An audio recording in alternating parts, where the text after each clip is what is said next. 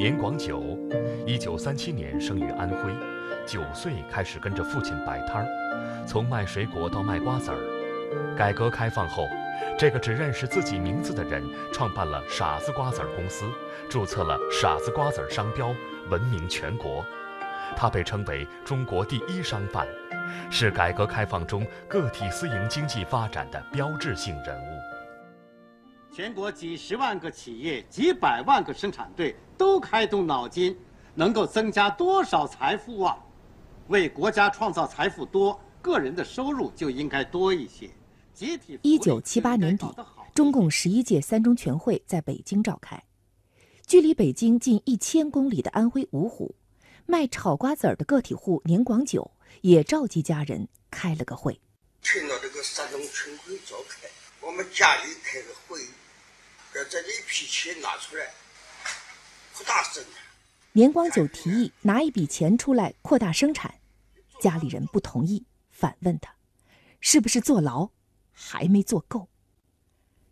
家人的担心不是没有道理，在那个特殊的年代里。因为做小买卖，年广九已经被抓过两次。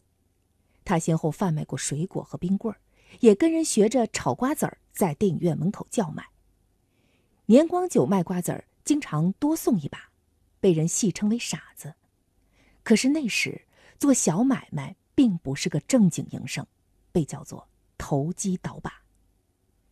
顶着家人的担心，年光九去南京、上海、武汉、郑州等地走访。研究改进炒瓜子的技术和口味配方。一九八一年，他和儿子在芜湖郊区租地建起厂房，傻子瓜子厂成为芜湖的第一家私营企业，生意红火。一天两万斤不费事的，不费事儿，哎，很容易就卖出两万斤了。哎，这个两万斤要多少人来解决？不是十个人、二十个人能解决的。厂子里支起九口大锅炒瓜子儿，最多的时候雇了一百多个人。年光久觉得自己雇工人把厂子做大，对国家和社会发展都有利。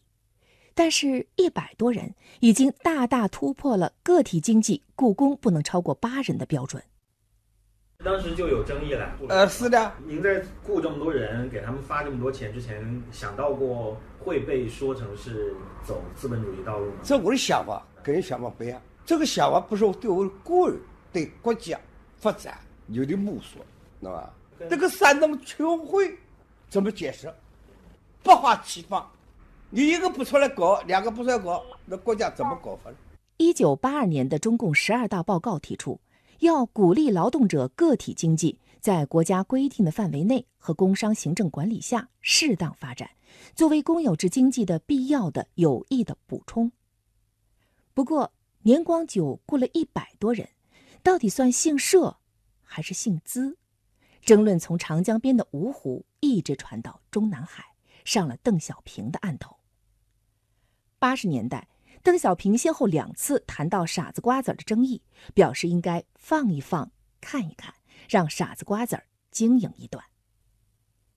一九八三年出品的纪录片《春风从这里吹起》，呈现了安徽东北部一个农村物资交流会的场景。这些五颜六色的日用品，高档的绸缎。毛呢、衣服或者鞋子等商品呢，正在进入广大的农村。当时的农村市场刚刚被唤醒。年光九至今乐于提起两个经验：一是薄利多销，他提高生瓜子的收购价，增加农民的积极性，同时降低炒瓜子的售价，应对其他厂商的竞争；另一个经验就是开拓农村市场。你不管什么国营也好，私人也好，就靠农民。农村是大市场，而国营他怎么到到到农村呢？不可能去的。就我们想到了，农村是大市场。然而，在改革开放初期的市场大潮中，傻子瓜子儿依然几经波折。走出芜湖，年光九和儿子把瓜子儿加工点和销售点扩展到了南京、上海等地，半年卖了四百多万斤。但也曾经被发现少报营业额、少缴和拖欠税款。时任安徽省委书记的黄煌，还在《安徽日报》上发表了一封给年广久的公开信，严肃指出年广久的毛病，同时表示，只要经营是正当的，你的合法权利和利益都会受到国家的保护。年广久表示接受教育，改正错误，扩大经营。一九八五年春节期间，傻子瓜子儿在全国开展有奖销售，奖品包括小轿车、电冰箱、摩托车等等，总价值八万元。这样规模的彩头在当时很少见，但是活动被叫停，公司遭遇退货潮，损失几十万元。不给搞，不让搞。最后呢，讲我们是变相赌博，没收这个八万块钱。如果说搞个体经营，年广久做的还算风生水起，一当经理，管理三方组成的傻子瓜子公司，就明显吃力了。一九八七年底，新华社报道说，傻子瓜子公司欠债九十多万，三年发生八起合同纠纷，其中一半败诉。一九八九年，年广久又被举报存在严重的经济问题，倒卖公司的七千条麻袋。把瓜子儿兼职人员工资等费用三千元揣进了自己的口袋，贪污一点二八万元，挪用公款二十一万多元，被芜湖市新吴区人民检察院逮捕。这是年广久迄今最后一次被抓。一九九二年，邓小平在南方谈话中又一次提到“傻子瓜子儿”，他说：“农村改革初期，安徽出了个傻子瓜子儿问题。”当时许多人不舒服，说他赚了一百万，主张动他。我说不能动，一动人们就会说政策变了，得不偿失。像这一类的问题还有不少，如果处理不当，就很容易动摇我们的方针，影响改革的全局。在这之后，年广久被释放，当年的逮捕证、判决书和决定释放通知书的复印件都被收藏在傻子瓜子博物馆。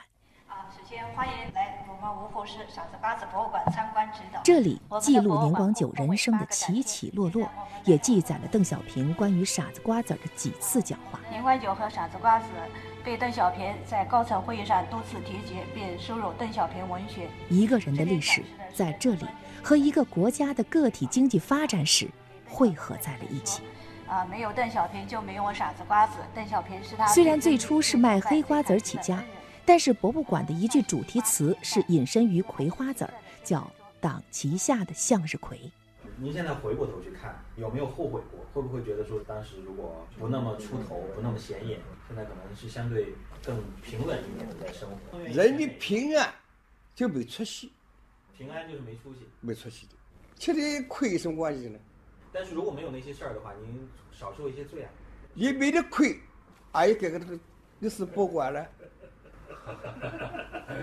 没有那些吃的亏，就不会有这个历史博物馆。经过大风大浪的年广久，对眼下的新事物也有自己的看法。他会用手机支付，但是反对年轻人叫外卖。如今傻子瓜子儿已经改成机器炒制，几个人就能完成以往一百个人的工作量。而当年因为傻子瓜子儿带动成为坚果炒货大省的安徽。现在更加被年轻人熟知的是其他几个新品牌，而年广久这个大半辈子靠出新招、闯红线做生意的人，却用开专卖店的方式固执地守着“傻子瓜子儿”这个老字号。我回到你，我们在守守这个牌子，不闯，不闯，不闯。但是这个事情您当时就是闯出来的，哎，闯了，现在就要守。讲到没手，要以后还要头破血流，打两败俱伤，两败俱伤，嗯，划不来。我是改革四年的见证者，比起好了一好。我希望没有发快，路要选择，给部企业走上光明大道。我希望每个人要拿着技术出来，为祖国创造。事业。